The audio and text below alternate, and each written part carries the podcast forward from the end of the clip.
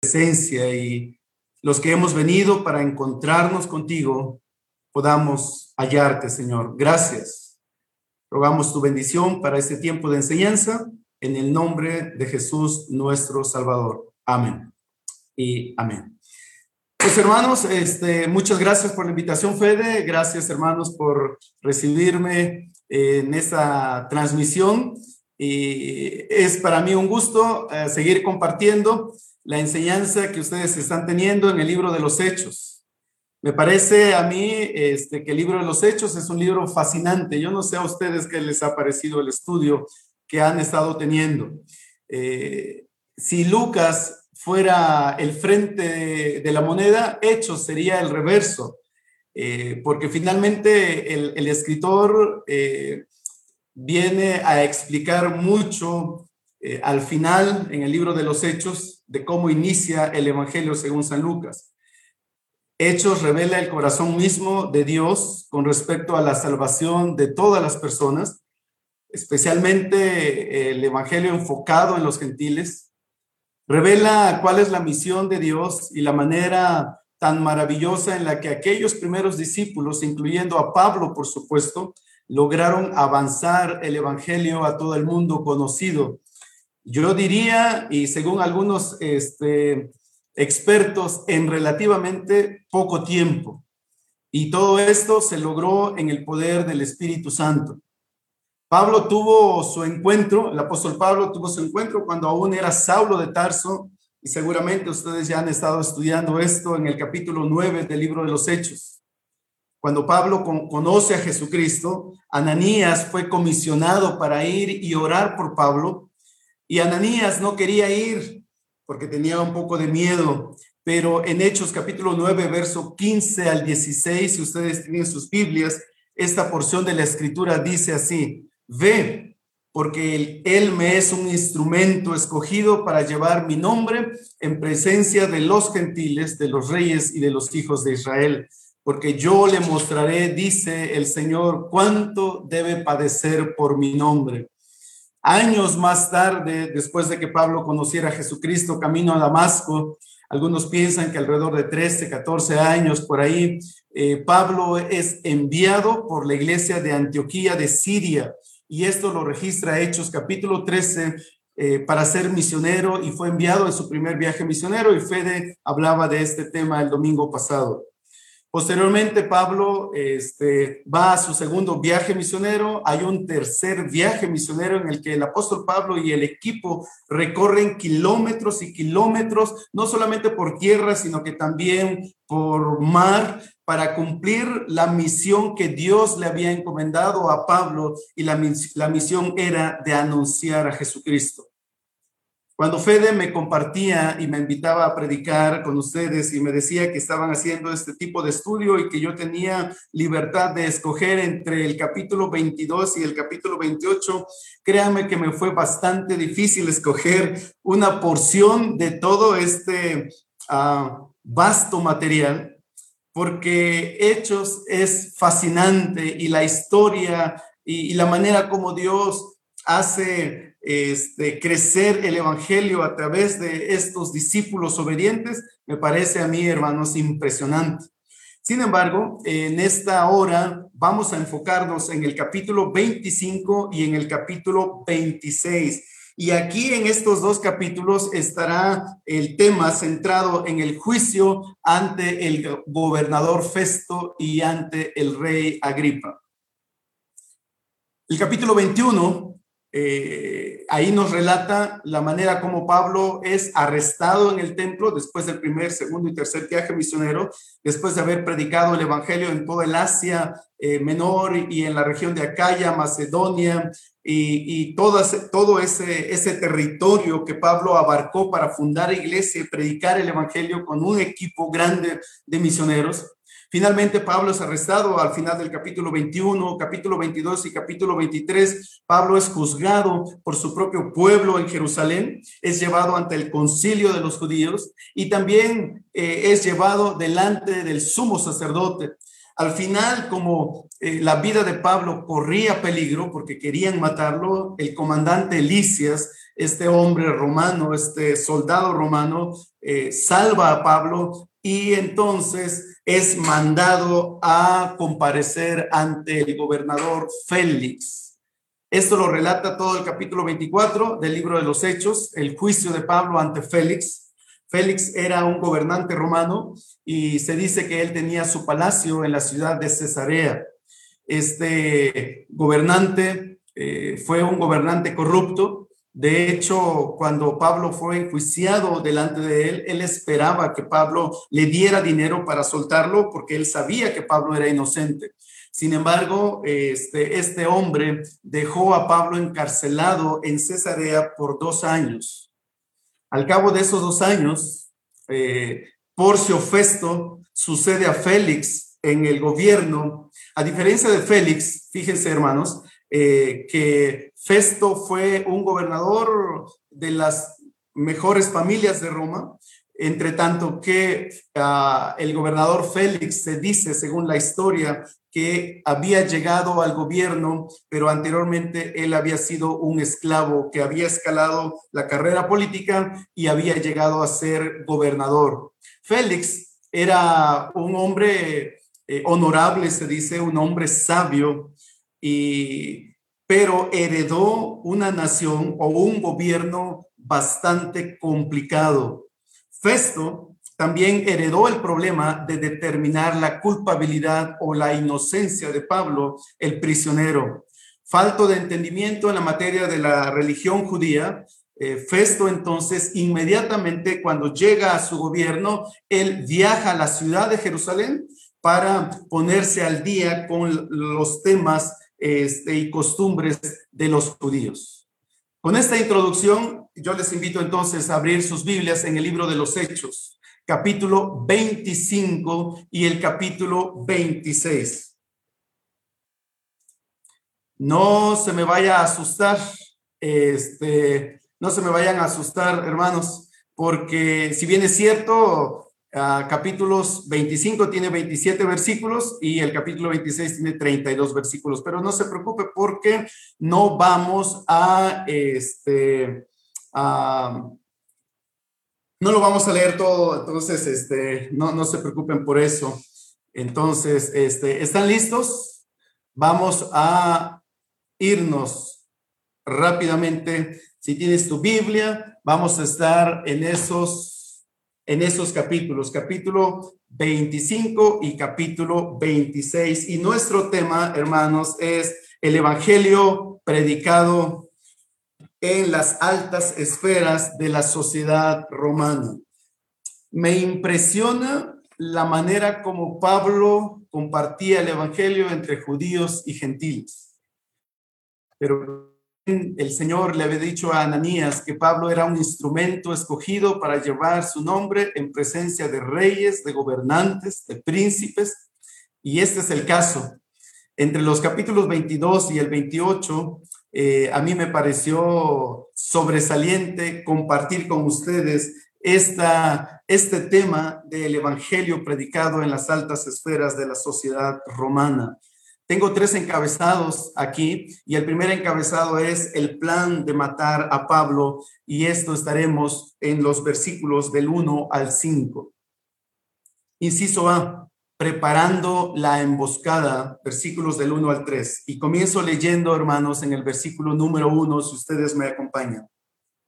Festo, entonces, Tres días después de haber llegado a la provincia, dice, subió a Jerusalén desde Cesarea. Festo, quien sucede en el gobierno a Félix, llegó a la provincia de Cesarea, que ahí era donde estaba el lugar eh, desde donde gobernaban todo ese vasto ah, territorio. Inmediatamente cuando él llega, dice, tres días después de haber llegado, sube a Jerusalén desde Cesarea. Se dice, según los historiadores, que este gobernante ah, gobierna en Judea, aproximadamente inicia su reinado o su gobierno, perdón, en, los, en, en el año 58 hasta el año 62 después de Cristo. Es favorable lo que revela estos versículos tocante a Festo, porque es un hombre que finalmente llega para gobernar el territorio de los judíos. Él es un gobernante romano, pero él viaja a Jerusalén porque Jerusalén era un centro religioso importante, pero también era un lugar importante para su gobierno. En aquel tiempo estaba habiendo muchos problemas y mucha inseguridad eh, y, el, territorio no era muy seguro. Festo entonces viaja a Jerusalén para ponerse al día. Versículo número 2. Y los principales sacerdotes aprovecharon la oportunidad y los judíos más influyentes le presentaron acusaciones a Festo contra Pablo e instaban a Festo, dice, pidiéndole contra Pablo el favor de que hiciera traer a Pablo a Jerusalén, preparando ellos entonces al mismo tiempo una emboscada para matarlo en el camino. Este tema eh, que preocupaba a, los judíos, o más que les preocupara, que les motivaba y que tramaban toda clase de cosas para finalmente quitarle la vida a Pablo, Pablo había sido una piedra en el zapato para los líderes religiosos en ese tiempo. Pablo era un hombre que había predicado el Evangelio y había extendido el Evangelio en mucho territorio gentil, pero también había predicado el Evangelio entre los judíos. Este asunto, según lo que vemos aquí, pesaba grandemente en la mente de las autoridades religiosas del pueblo de Israel. Ellos querían ver a Pablo muerto. La intención de ellos de que Festo lo trajera de a Cesarea a Jerusalén era justamente como dice ahí esos versículos para tenderle una emboscada. Inciso B. Veamos ahora Dios a cargo del plan versículos del 4 al 5, si ustedes me están siguiendo en su lectura bíblica, por favor. Pero Festo respondió que Pablo estaba bajo custodia en Cesarea y que en breve él mismo partiría para allá. Por tanto, dijo que los más influyentes de ustedes vayan conmigo y, y si hay algo malo en el hombre, que lo acusen. Aquí pareciera, hermanos, que este eh, gobernante Festo era un hombre, como había comentado inicialmente, bastante justo, un hombre honorable. Y él sabía que traer a Pablo desde Cesarea no era muy correcto porque hacía dos años atrás o poco más de dos años atrás, Pablo, por manos del comandante Licias, había llevado a Pablo a Cesarea para protegerlo y que lo enjuiciara el anterior gobernante. Regresarlo nuevamente a Jerusalén, pues ya era eh, cosa de hacer lo mismo. Eh, los judíos tenían un plan, pero Festo entonces no les favorece a ellos. Por lo tanto, entonces, el segundo encabezado vamos a estar viendo Pablo acusado ante Festo, los versículos del 6 al 2. Inciso A, la acusación. Y esto lo encontramos en los versículos del 6 al 8. Después de haberse quedado, dice allí este, en nuestras Biblias, yo estoy usando la versión de las Américas, quizá tú tengas alguna otra versión de la Biblia, pero nada más para que sepas, eh, estoy usando la versión de las Américas. Versículo 6. Después de haberse quedado, dice ahí la escritura, no más de ocho o diez días entre ellos, es decir, allá en Jerusalén, entonces descendió a Cesarea Festo y al día siguiente se sentó en el tribunal y ordenó que trajeran a Pablo. Lucas eh, yo creo que a la introducción de Lucas, algunos de ustedes escuché que habían estado enseñando que Lucas es un gran historiador. Lucas básicamente es un escritor muy hábil con la pluma. Es un hombre que está al pendiente de los detalles. Es un hombre que maneja muy, muy bien un cuadro descriptivo. Eh, tan es así entonces que inicialmente en ese capítulo nos comenzó a decir que eh, Festo, eh, tres días después de haber llegado a, ser el gobernante, va a Jerusalén. Eh, algunos días después, él regresa de Jerusalén y aquí, un día después, o sea, al siguiente día después de haber llegado a Jerusalén, él dice, manda traer a Pablo para que los que vinieron de Jerusalén lo pudieran acusar delante de él. Versículo 7. Cuando éste llegó, lo rodearon los judíos que habían descendido de Jerusalén, presentando contra él muchas y graves acusaciones que no podían probar. Dos años antes, algunos de estos judíos, algunos de estas autoridades religiosas, encabezados por un abogado llamado Tértulo, habían presentado delante del anterior gobernante Félix todas las acusaciones en contra de Pablo que no pudieron probar. Félix incluso había determinado que Pablo era inocente, pero porque era un, gobernante corrupto, eh, esperando que Pablo le diera dinero para que lo soltaran, lo dejó y al final lo dejó por dos años encarcelado cuando Pablo era inocente. Ahora, Festo recibe esta problemática y entonces porque los judíos estaban presionando. Aquí encontramos nuevamente que Pablo está delante de sus acusadores y está ante Festo para defenderse de los cargos que era acusado. Mucho de esta historia está ya en los capítulos anteriores, en donde Pablo es acusado de profanar el templo de los judíos, Pablo es acusado de estar en contra de la ley y también en algunas ocasiones quisieron hacer la acusación algo político y dijeron que Pablo estaba en contra mismo de el emperador romano de Nerón. Vamos al versículo 8, hermanos, si están conmigo siguiéndome. Mientras Pablo decía en defensa propia, no he cometido ningún delito, ni contra la ley de los judíos, porque esa era la acusación, ni contra el templo, ni contra el César. Así que Pablo entonces rechazó los cargos que se le estaban imputando. Y hasta aquí Pablo sigue diciendo, yo soy inocente. No he hecho nada en contra del templo de los judíos, no he hecho nada en contra ah, eh, prácticamente de la religión judía, pero tampoco he estado en contra del César. Y si ve, veamos la, ahora la apelación al César, versículos 9 al 2.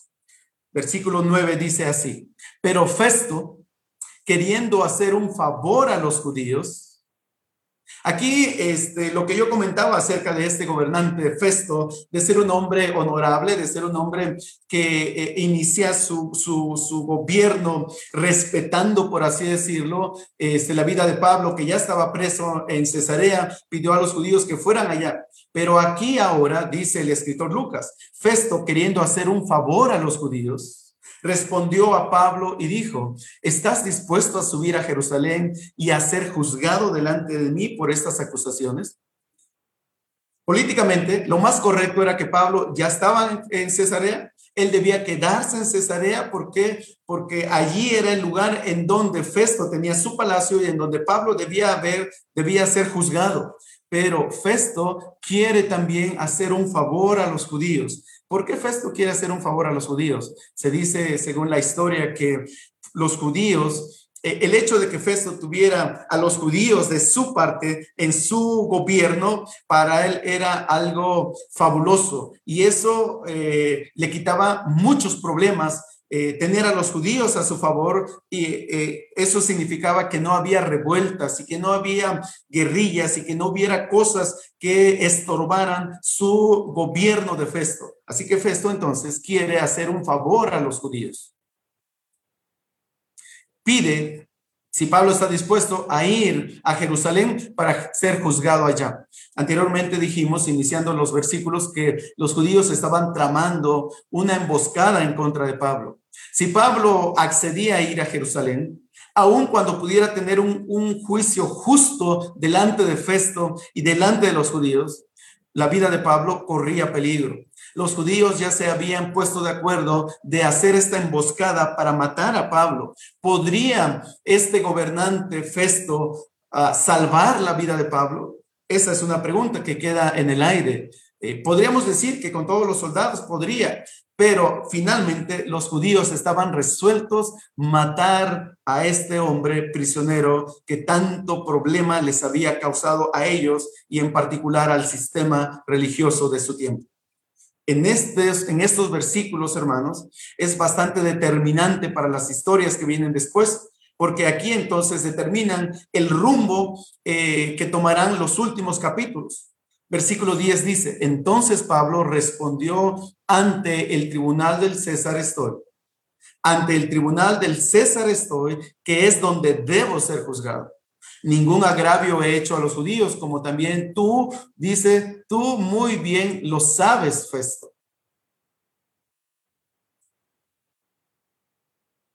¿Cuántos años ha estado Pablo ya encarcelado? Pues mínimo más de dos años ha pasado delante del de, concilio, delante de los judíos. Pablo ha pasado diferentes juicios en su nación, ahora está en Cesarea, ha enfrentado el juicio delante de Félix, ahora está enfrentando el juicio delante de Festo. Y yo tengo una pregunta, ¿cómo le hace Pablo para mantenerse tan lúcido, tan ecuánime, tan sensato, ¿Cómo le hace Pablo para no estar desquiciado emocionalmente después de estar pasando por pruebas y pruebas y pruebas y pruebas y circunstancias difíciles? Y no solamente esas, hermanos. Si ustedes han leído en alguna ocasión y si no, segunda de Corintios capítulo 11, versículo 23 hasta el 33, el apóstol Pablo mismo revela una lista de sufrimientos que él tuvo a lo largo de su ministerio. Él fue apedreado, Muchas veces, una ocasión fue sacado porque lo consideraron como que ya estaba muerto y lo sacaron a las orillas de la ciudad y lo aventaron ahí pensando que Pablo estaba muerto. Él fue apedreado, él sufrió hambre, él pasó por peligros, él sufrió frío, él sufrió una lista de cosas tan grandes. Y lo último que está ocurriendo a lo largo de su ministerio es esto de ser llevado delante de los gobernantes para ser enjuiciado porque los judíos lo querían muerto. Por eso la pregunta, ¿cómo le hace Pablo? ¿Cómo le hizo Pablo para aguantar? ¿Cómo podemos hacerle nosotros a lo largo de nuestro ministerio poder resistir los embates, las pruebas, los ataques en la vida? ¿Cómo podemos hacerle los cristianos este, de a pie, podríamos decir así, los congregantes de la iglesia? ¿Cómo podemos hacerle eh, que estamos enfrentando enfermedades, como la que hoy día estamos enfrentando? ¿Cómo le hacemos cuando nuestra casa es invadida por el temor, por la enfermedad, por la angustia, por la pérdida, por la muerte? ¿Cómo le hacemos? ¿Cómo mantenemos, hermanos, una fe tan alta y tan grande como lo que Pablo hizo? Y en esta ocasión, sin duda, que Pablo nos enseña mucho acerca de la fe, de la constancia y de seguir cumpliendo la tarea que Dios le había encomendado. Lo que Pablo está haciendo aquí es, está apelando a su derecho romano de ser enjuiciado ante el tribunal del César. Y como él dijo, dijo ante el tribunal del César estoy, en donde yo debo ser juzgado. Tanto Félix como Festo, estos dos gobernantes que habían juzgado a Pablo, ambos gobernantes eh, debieron de haber dejado a Pablo en libertad porque tenían tanta evidencia de que él era inocente, sin embargo, no lo hicieron.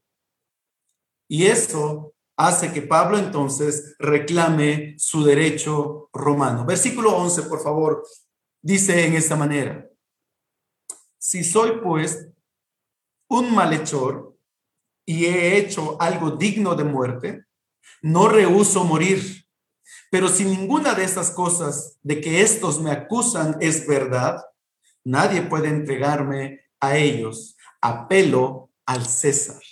Wow.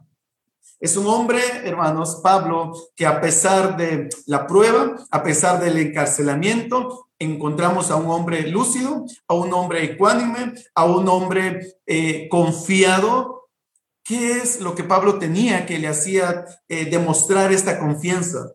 Particularmente creo, hermanos, que él, eh, él sabía en quién había depositado su confianza. Para estos años, estamos hablando que Pablo ya llevaría a lo largo de unos casi 30 años, eh, posiblemente de haber conocido a Cristo camino a Damasco quizás un poco menos de eso, pero Pablo eh, era un hombre que eh, era un hombre maduro, un hombre que eh, conocía a Cristo y Pablo mismo había, por, por la obra de Dios, había hecho tantos milagros. Pablo mismo, hermanos, había experimentado el cuidado, el amor del Señor en los momentos tan difíciles y complicados, como en aquella ocasión que había sido arrestado en el templo en donde Pablo en una noche el Señor vino y se le presentó a, él y, el Señor le dijo, no temas, Pablo, no temas, porque tú vas a tener que comparecer, dice, y vas a eh, estar delante de los gobernantes y vas a llegar a Roma. Lo que a Pablo le sostenía era su relación con Dios. Lo que a Pablo le sostenía es que él tenía claro cuál era su meta, cuál era su misión, cuál era su trabajo. Y en medio de las situaciones difíciles, Pablo cumplía con su trabajo, cumplía con su misión. Y este capítulo en particular y el otro capítulo que es el 26 nos hablan acerca de eso. ¿Por qué Pablo apela al César? Pablo apela al César porque era una manera de salvar su vida, porque era una manera de encontrar un juicio seguro, porque era la manera de que Pablo podría llegar a Roma. Llegar a Roma era uno de sus anhelos, predicar el Evangelio, como dice la carta de los romanos, en donde Cristo no hubiese sido anunciado antes. Pablo tenía un anhelo de seguir hablando del el Evangelio de Jesucristo en lugares en donde el Evangelio no había entrado. Versículo 12. Entonces Festo, habiendo deliberado con el consejo, dice, respondió, al César has apelado, al César irás. Cuando Festo oyó a Pablo decir, apelo al César, hermanos y amigos, inmediatamente entró en consulta con su tribunal dándose perfecta cuenta que solo los casos excepcionales podían ser enviados al emperador y que Pablo no había cometido ningún delito contra el Estado romano. Nerón y sus ayudantes no verían con buenos ojos a un gobernante que no sabe gobernar, es decir, la incompetencia para eh, llevar a término este problema, a él le preocupaba mucho. Nuestro tercer encabezado dice, Pablo es traído ante Agripa y Berenice. Y aquí disfruto tanto, y yo espero que ustedes también puedan disfrutar conmigo, esta escena que el escritor Lucas nos dibuja. Como dije, Festo enfrentaba un inmenso problema. Sabía que, que tenía que respetar el deseo de Pablo de ser llevado al César para comparecer ahí. Pero estaba perplejo en cuanto a la descripción legal que pondría en la carta para ser enviado Pablo a Roma para ser juzgado ante Nerón. No sabía cómo formular los cargos que tenía Pablo en su contra, porque las acusaciones de los judíos en realidad eran situaciones religiosas, puntos que no tenían nada que ver, no había un peso este, grave que ameritara que Pablo fuera llevado a Roma.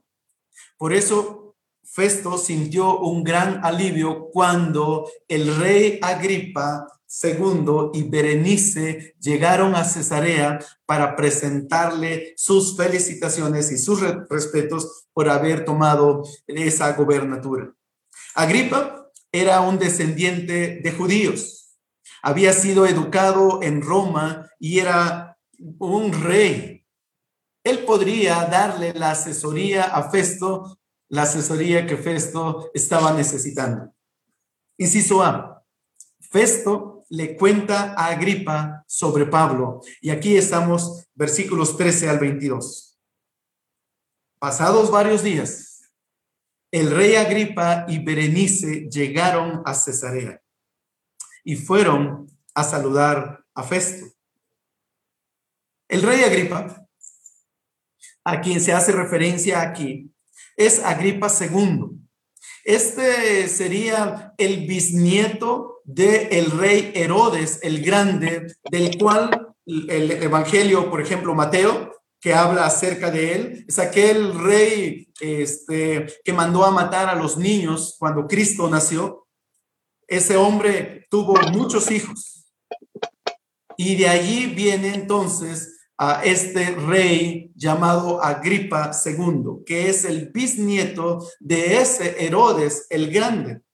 Este hombre, dice Lucas, que llegó a Cesarea junto con Berenice. Berenice era su hermana de Agripa.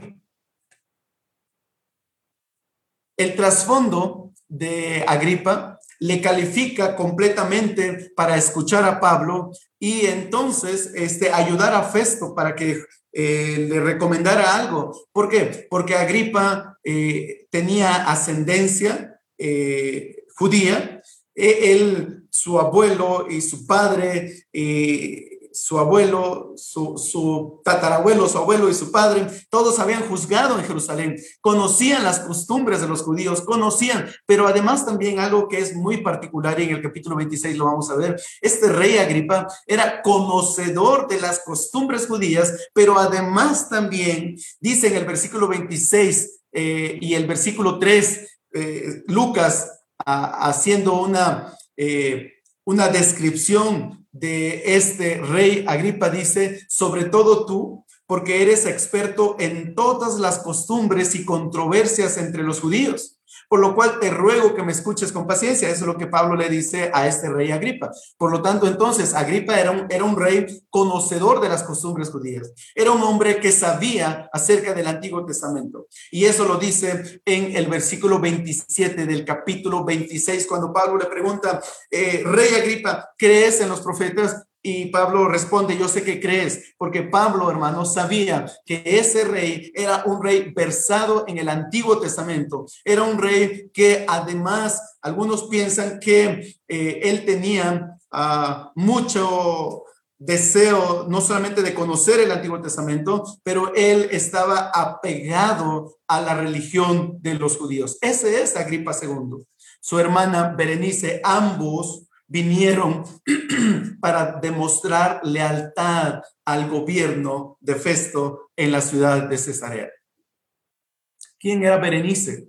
Berenice era una princesa. Estamos hablando, hermanos, acerca de un rey, Agripa II. Estamos hablando de las personas más altas en la esfera social este, en Roma, pero especialmente en el territorio de Palestina y en el territorio de Israel. Berenice entonces viene allí y algunos piensan, algunos eh, estudiosos consideran que Berenice era una mujer libertina. Eh, incluso la, acusan de estar viviendo en una relación incestuosa con su propio hermano, pero también se dice que Berenice era una mujer que más tarde se casó con su propio tío. eso, eso, así eran los judíos, digo, los, los romanos.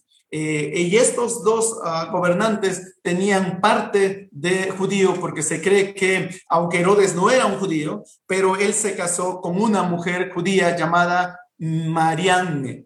Y esta mujer entonces es judía, de ahí viene eh, el tema de la sangre judía para el rey Agripa versículos 14 hasta el versículo 21, lo vamos a leer rapidísimo, pero, pero es importante la historia porque es aquí en estos versículos en donde Festo le va a poner al tanto al rey Agripa de lo que está ocurriendo con Pablo. Versículo 14.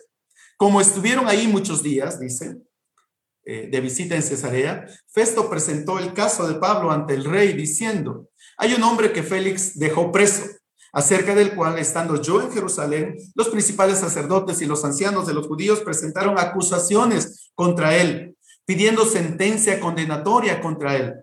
Yo les respondí que no es costumbre de los romanos entregar a un hombre sin que antes el acusado confronte a sus acusadores y tenga la oportunidad de defenderse de los cargos.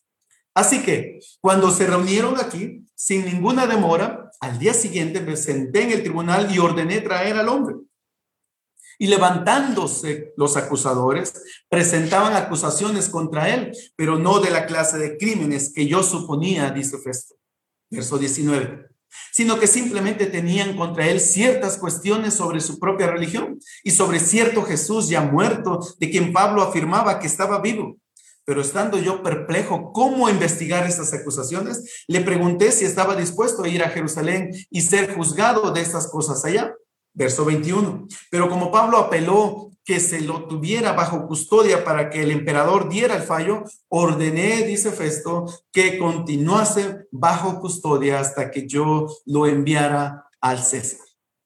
Festo lo que está haciendo en estos versículos es repasar todo el procedimiento que él ya había hecho con Pablo pero lo está haciendo ahora ante Agripa y confiesa que él no, que él había sido incapaz de encontrar algo eh, que tuviera sustento este caso. Él es incapaz de manejar el caso, dice Festo. No entiendo, no logro. Y entonces, qué bueno que estás aquí para que tú me ayudes. Verso 22. Entonces, Festo, entonces Agripa, perdón, dijo a Festo, a mí también me gustaría oír al hombre. Mañana, dijo Festo, lo oirás. El repaso de la situación tuvo el efecto deseado en Agripa. Festo logró que este caso en particular eh, llamara la atención del rey Agripa. La familia herodiana era útil para Roma por su conocimiento, como ya he dicho, en asuntos judíos. El punto de vista del rey Agripa ayudaría en mucho a Festo para que él redactara el escrito que iba a ser enviado al emperador romano juntamente con Pablo.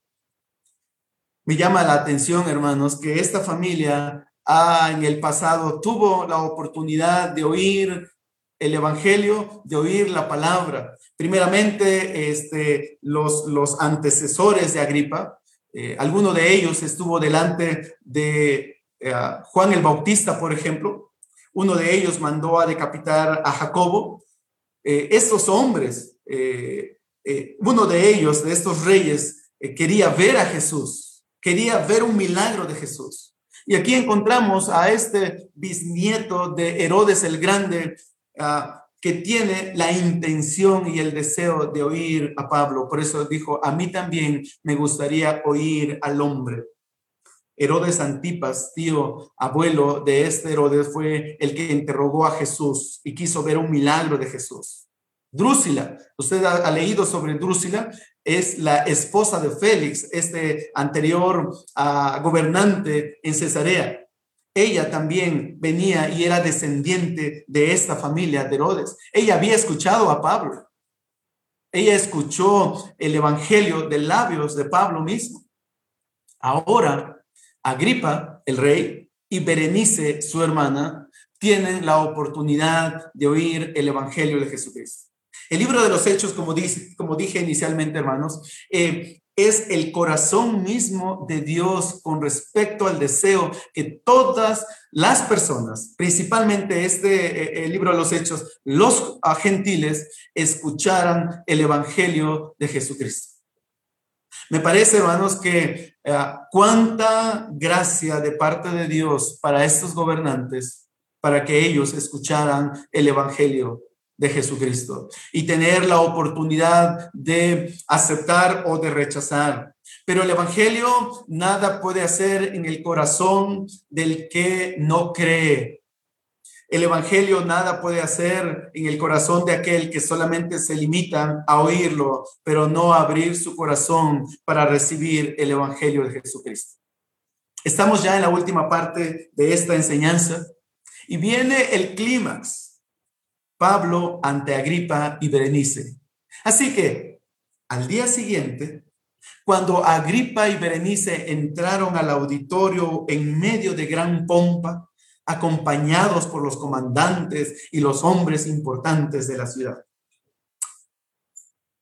A mí me emociona, como dije, lo que estamos viendo aquí y lo que Lucas nos, ayudará a hacer en nuestra mente un cuadro, hermanos, imaginativo de lo que está ocurriendo allí. Al día siguiente, entonces, cuando Agripa y Berenice entraron al auditorio, como dije, ¿quién era Agripa y quién era Berenice? ¿Cómo creen ustedes que llegaron estos, estos reyes o este rey y esta princesa y esta mujer eh, de, de, los altos este, gobiernos aquí de representados de Roma en Palestina o lo que sería todo el territorio de Israel? Me supongo que llegaron, hermanos, con sus ropas elegantes, con sus capas, con colores que usaban los reyes. Y dice Lucas, entraron en el auditorio en medio de gran pompa. Y yo creo que sirvientes, personas que estaban ahí, pero no solamente estaba Festo, estaba Gripa y estaba Berenice, que eran de los más altos en la esfera este, política de Roma.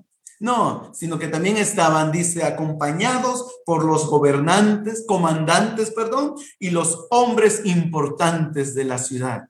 Es decir, que allí en ese recinto estaban, estaba la crema innata, como se dice coloquialmente. Por orden de Festo, fue traído Pablo. Hay mucho que Lucas nos dice este, con respecto al rey, a Berenice y a los comandantes eh, y a los hombres importantes de la ciudad. Pero Lucas se limita a decirnos, fue traído Pablo. Sin mucha descripción de Pablo, pero Lucas quiere dejar sencillo porque el personaje central no es Agripa, aun cuando era el rey. No es Berenice, aunque pudo, pudo, eh, perdón, pudo ser una mujer muy hermosa físicamente, una mujer que llamaba la atención en ese recinto, o los hombres ricos, o los comandantes. Pero tenemos aquí a el esclavo romano. Verso 24. Y Festo dijo, Rey Agripa, y todos los demás aquí presentes con nosotros. Aquí veis a este hombre acerca de quien toda la multitud de los judíos, tanto en Jerusalén como aquí, me hizo una petición declarando a gritos que no debe vivir más. Wow. En medio de una gran ostentación, un despliegue militar, un despliegue administrativo, encontramos ahí la quieta presencia de un servidor de Jesucristo encarcelado por causa del Evangelio. Festo no había completado su trabajo en el caso de Pablo, por eso él quería escribir algo y estaba aprovechando ahora la visita de Agripa y de Berenice y de toda esta comitiva para entonces que llegaran juntos a encontrar eh, una razón para mandar a Pablo a Roma.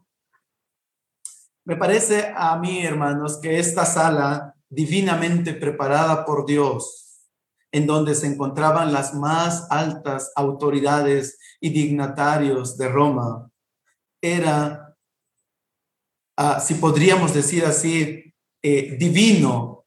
¿Por qué? ¿Quién puede reunir a todos estos personajes en una sala? Solamente Dios. La intención aquí era enjuiciar a Pablo o encontrar una razón para mandarle a, Nerón, al César.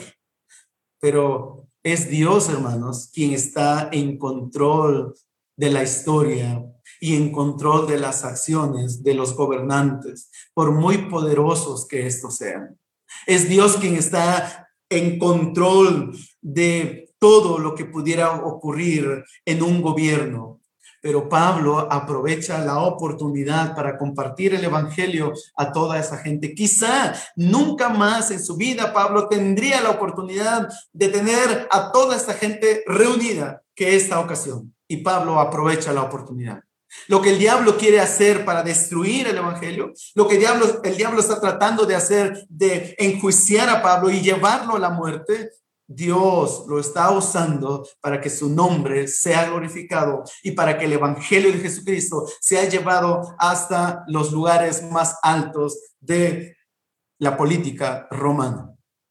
Estos gobernantes y autoridades de Roma reunidos en un mismo lugar, queriendo culpar a Pablo. Qué ingenuos, ¿no? Qué ilusos, porque Dios los había reunido allí para confrontarles a ellos con el Evangelio de Jesucristo. Y Pablo entonces, hermanos, eh, aprovecha para presentar el Evangelio. Como dije, la crema innata de la sociedad romana en territorio palestino, reunido en un mismo lugar y listos para oír a un prisionero, pero lo que ellos no saben es que están listos para oír el Evangelio de Jesucristo. Y eso me causa eh, risa y, me, me causa alegría porque Dios prepara todas las cosas de una manera magistral para que las personas oigan el Evangelio de Jesucristo. Haciendo este estudio me llevó a recordar la vida del hermano Meixel. Algunos de ustedes conocieron al hermano, al hermano Meixel. Mm. Concretamente, considero que es un hermano evangelista. Fue un hermano evangelista porque ya no está aquí con nosotros. El hermano Meixel no desaprovechaba ninguna oportunidad para hablar del evangelio. Aquellos que lo conocimos, cuando él llegaba a un lugar público o estaba en un restaurante, él oraba a voz alta y se paraba en medio de donde él estuviera en la mesa y él comenzaba a orar diciendo, Dios, gracias por la comida, te damos gracias por tu provisión, pero te damos gracias por el Evangelio. Y te damos gracias porque Jesucristo vino a la tierra a morir por nuestros pecados. Y necesitamos reconocer a Jesús para que sea el Salvador de nuestra vida él predicaba el Evangelio en el lugar que fuera. Si fuera el restaurante, allí él predicaba el Evangelio. ¿Estás aprovechando las oportunidades que Dios divinamente te presenta para compartir a Cristo? ¿Cuándo fue la última vez que llevaste a los pies de Cristo a alguien? Te pregunto. El viernes pasado, hermanos, estaba aquí eh, terminando los detalles de, de esta enseñanza.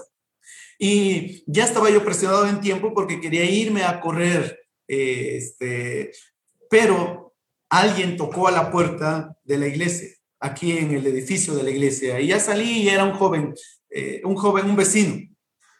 Y él estaba buscando la oportunidad de hablar conmigo. Cuando yo le vi, eh, supe que mi tiempo para ir a correr ya no estaba disponible. Entonces decidí quedarme y lo invité a pasar y le prediqué el Evangelio al final y este joven terminó aceptando a Cristo. Esas son las citas divinas y son de las oportunidades que no debiéramos desaprovechar para hablar del Evangelio.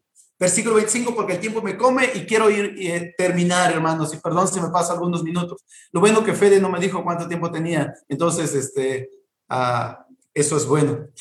Versículo 25. Pero yo encontré que no había hecho nada digno de muerte, dice. Y como él mismo apeló al emperador, he decidido enviarlo, dice Festo. Versículo 26. Pero no tengo nada definido sobre él para escribirle a mi Señor. Por eso le he traído ante vosotros y especialmente ante ti, rey Agripa, para que después de que se le interrogue, yo tenga algo que escribir, porque me parece absurdo, dice, al enviar un preso, no informar también de los cargos en su contra.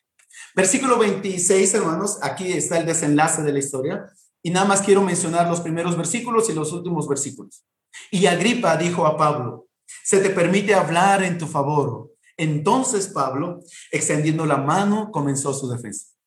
Con respecto a todo aquello de que los judíos me acusan, me considero afortunado, oh rey Agripa, de poder presentar hoy mi defensa delante de ti, sobre todo porque eres experto en todas las costumbres y controversias entre los judíos, por lo cual te ruego que me escuches con paciencia. Wow, Pablo está rogándole aquí a este rey, escúchame con paciencia porque tú eres un experto, eh, tú eres un hombre conocedor, y en los versículos del 4 hasta el 23, hermanos, encontramos cómo Pablo redacta su testimonio, cómo Pablo conoció a Jesús camino a Damasco, cómo era antes de conocer a Jesús y cómo le conoció. Y Pablo habla de la resurrección de Jesucristo y presentó a Cristo y explicó el Evangelio en su testimonio estos hombres, 19 versículos, ellos escucharon toda esta información. Verso 24. Mientras Pablo decía esto en su defensa, Festo dijo a gran voz, Pablo, estás loco.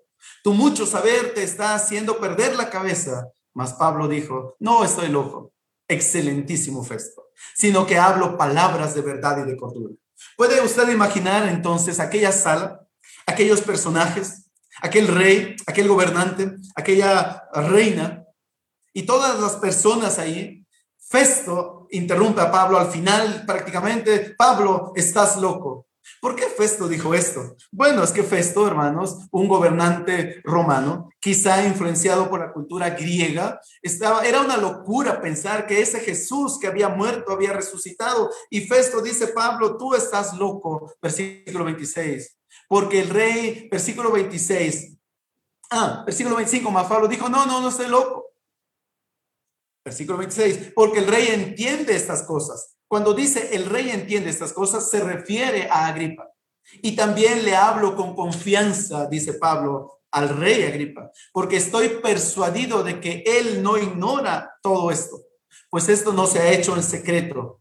Rey Agripa, ¿crees en los profetas? Yo sé que crees. El rey no ignora esto, pues no se ha hecho en secreto. ¿A qué habla Pablo? Pablo está haciendo referencia a la muerte de Cristo y todo lo que ocurrió, hermanos, en, en, Jerusalén con la muerte de Jesucristo. No era un tema oculto. El rey conocía esto, pero el rey también conocía a los profetas. Y Pablo dice, ¿crees en los profetas, rey? Yo sé que crees. Wow, qué atrevimiento de un preso referirse y hablar a un rey de esta manera. Qué seguridad de Pablo al hablarle así a este hombre. Pablo no fue intimidado porque Pablo sabía que el mensaje que él tenía era el evangelio de Jesucristo, que era el mismo poder de Dios para salvación a todo aquel que cree, al judío primeramente y también al griego. Lo que Pablo, hermanos, está diciéndole a este rey no es más que el evangelio de Jesucristo. Y el evangelio de Cristo se le puede dar ya sea al rey, ya sea una princesa, ya sea un gobernante, ya sea una persona común y corriente. El Evangelio de Jesucristo está para comunicarse a todas las personas. Y lo que Pablo está haciendo aquí, hermanos, es hablar en una manera directa, pero también con mucha confianza del mensaje que tiene. Verso 28. Y Agripa respondió a Pablo, en poco tiempo me persuadirás a que me haga cristiano. ¿Qué diferencia enorme hay entre la frase y entre la forma como Festo, el gobernante, eh, expresa lo que está pensando a Pablo? Estás loco. Entre tanto que el rey Agripa dice a Pablo, en poco tiempo me persuadirás a que me haga cristiano. Y cuando Pablo, hermanos, en el versículo 29 dice, y Pablo dijo, quisiera Dios que ya fuera en poco tiempo o en mucho, no solo tú, sino que también todos los que hoy me oyen llegaran a ser tal como yo soy, excepto estas cadenas. Qué emocionante debió ser aquel momento en el que este rey dijo, Pablo, por poco y me persuades a ser cristiano. Y el deseo de Pablo, hermanos, como es el deseo de Dios, y ojalá que pueda ser tu deseo también, es que todas las personas puedan conocer a Jesucristo como Salvador personal. No hay nada más grande y no hay tarea más sublime que llevar el Evangelio de Jesucristo a las personas que lo necesitan.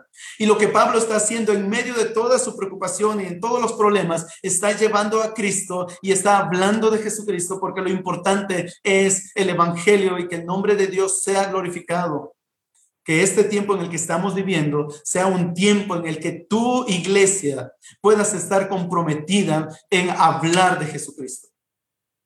Quiera Dios que fuera en poco, en mucho, tú y todos los que me oyen. Este es el deseo de Pablo. Ojalá que este sea tu anhelo. Termino con esto. Entonces el rey el gobernador Berenice, los que estaban sentados con ellos, se levantaron y mientras se retiraban, hablaban entre ellos diciendo, este hombre no ha hecho nada que merezca muerte o prisión. Agripa dijo a Festo, podría ser puesto en libertad este hombre si no hubiese apelado al César. Qué oportunidad tan maravillosa la que Pablo tuvo de hablar el Evangelio al final prácticamente de su ministerio a todos estos dignatarios romanos. La oportunidad de hablar de Jesucristo.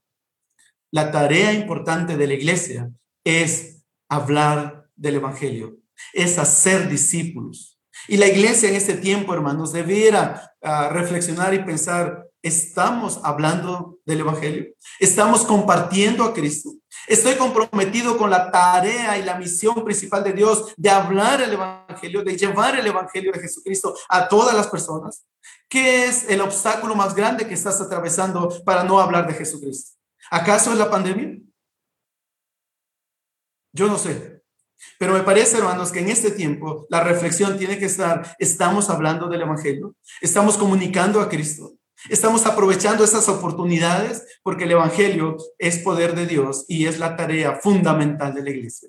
Queremos darte gracias, Señor, por este día y por tu palabra. Queremos agradecerte porque este libro de los hechos es un libro fascinante, pero es un libro en el que, Señor, está tu corazón con respecto al Evangelio de ser predicado. Queremos unirnos contigo. Queremos juntarnos en tu obra. Desafíanos. Abre nuestra boca. Señor, presenta esas oportunidades que en medio de la pandemia podamos hablar de Jesucristo. Señor, no hay nada más sublime que hablar del Evangelio de Jesús.